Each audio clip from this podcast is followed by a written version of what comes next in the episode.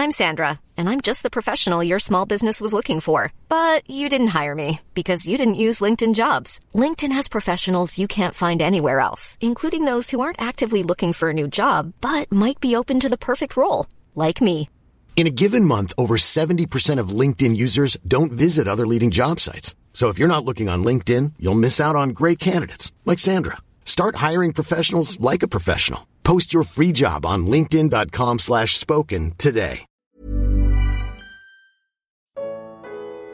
Quando a luz se desvanece. Evangelho de Marcos. Comentário de Mari Persona.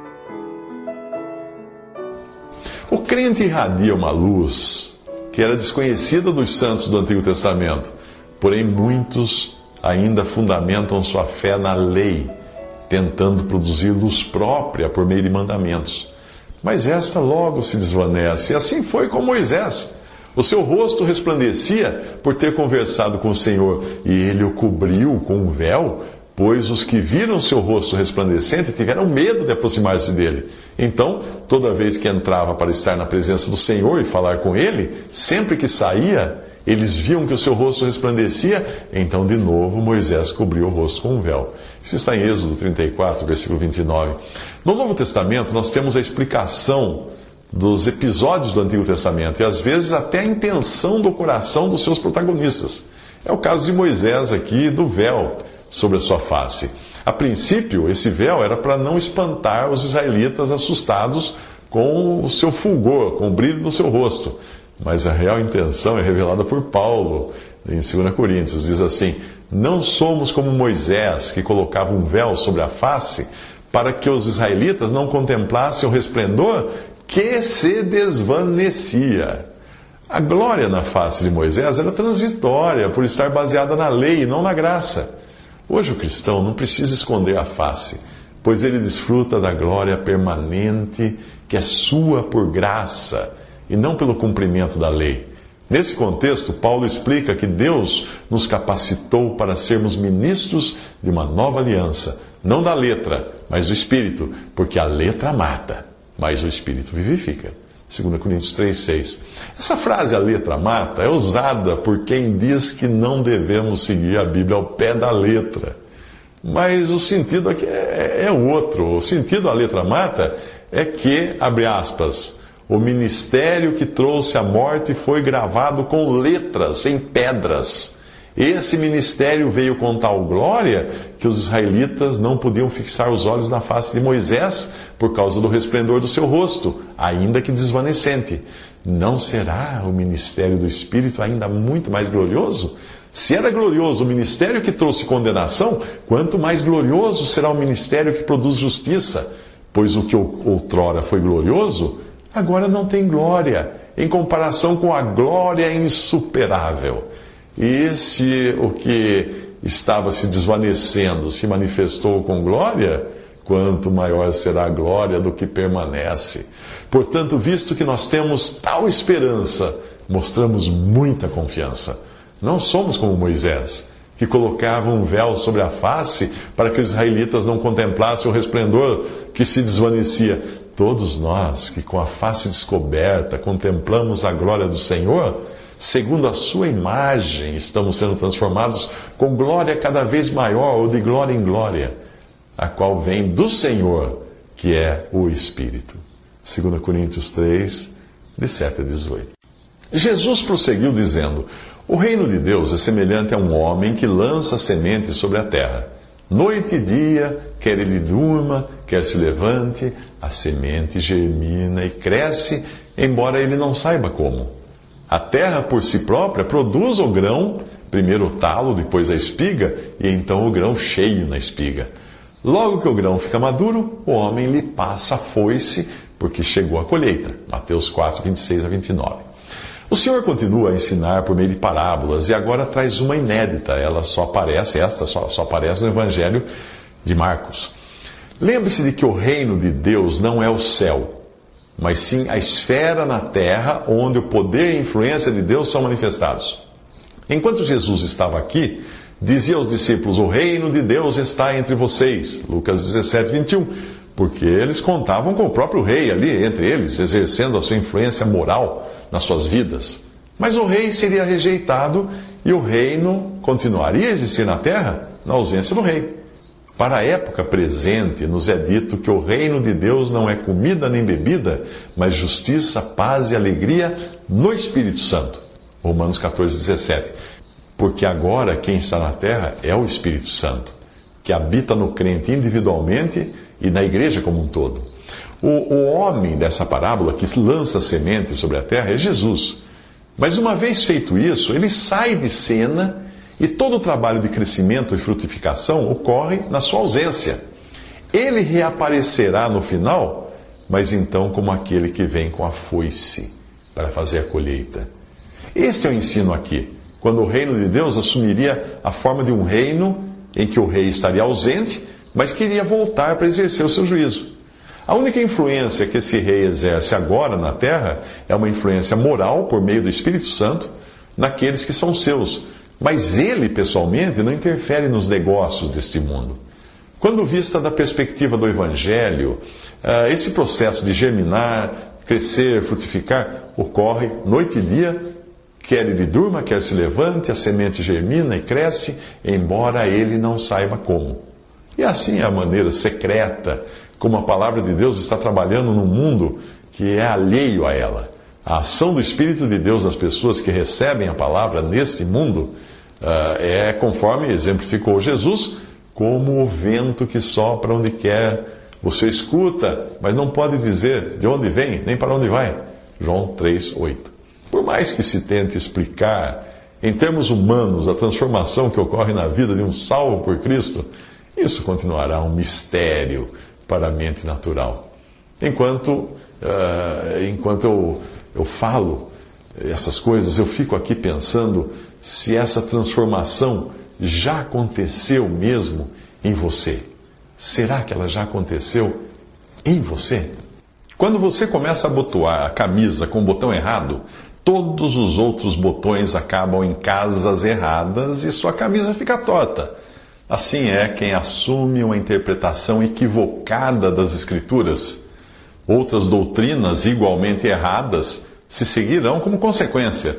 O mesmo acontece quando nós não entendemos que o reino de Deus não é o céu, pois nele existem tanto joio quanto trigo, mas no céu só entram os salvos, o trigo.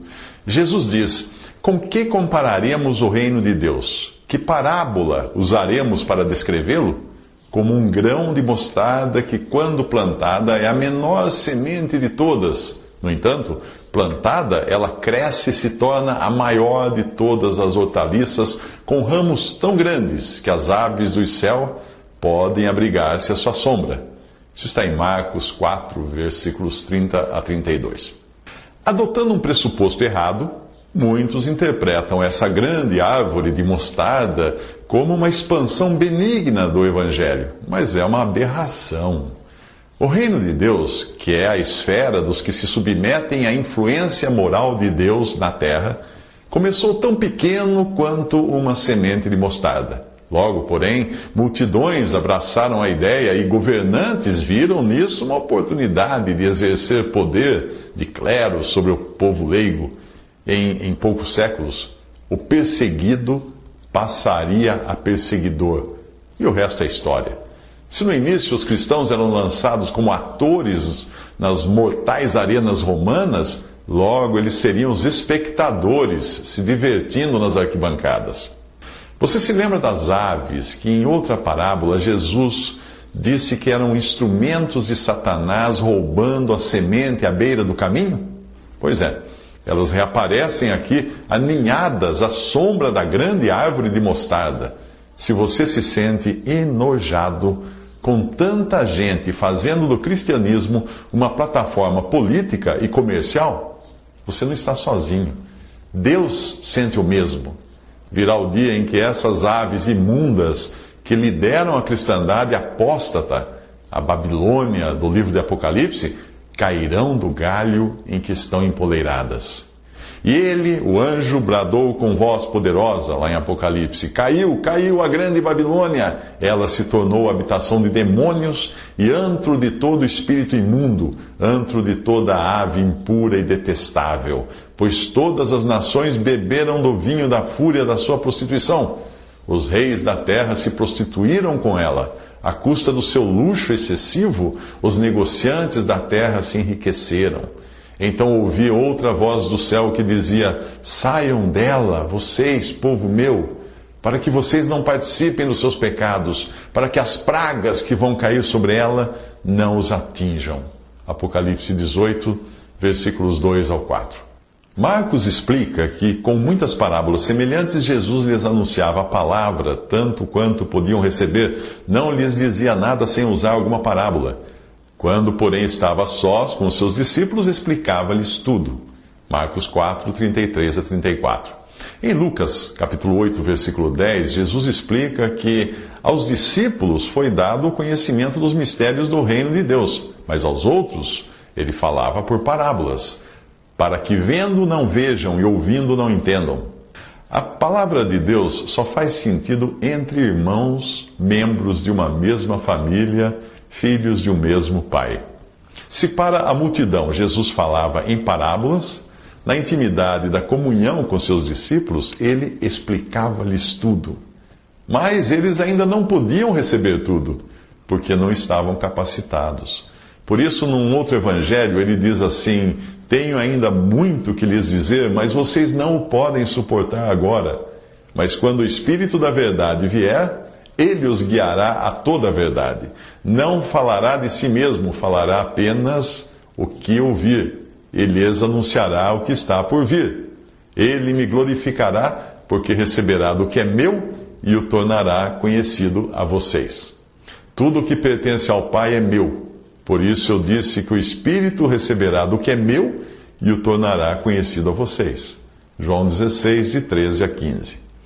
Se você acha que sabe alguma coisa por possuir um diploma de teólogo ou um título eclesiástico, saiba que tudo o que adquiriu na faculdade ou recebeu por ordenação humana são conhecimento e status humanos. Você não tem qualquer vantagem sobre um semi-analfabeto crente em Cristo que, pelo Espírito e através dos dons que ele deu à igreja, aprende da palavra de Deus, podendo ele mesmo ministrar segundo o dom que recebeu. Paulo explica isso numa carta aos Coríntios, uh, que era uma assembleia de cristãos orgulhosos do seu elevado padrão teológico, socioeconômico e cultural. Ele escreve assim.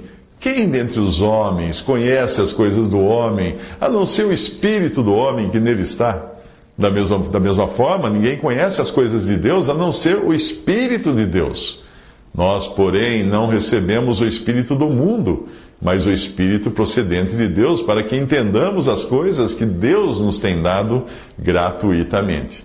Delas também falamos, não com palavras ensinadas pela sabedoria humana, mas com palavras ensinadas pelo Espírito, comunicando coisas espirituais por meios espirituais. O homem natural não aceita as coisas que vêm do Espírito de Deus, pois lhe são loucura e não é capaz de entendê-las, porque elas são discernidas espiritualmente.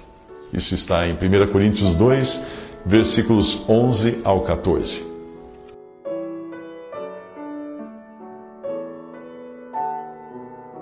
Visite respondi.com.br. Visite também 3minutos.net.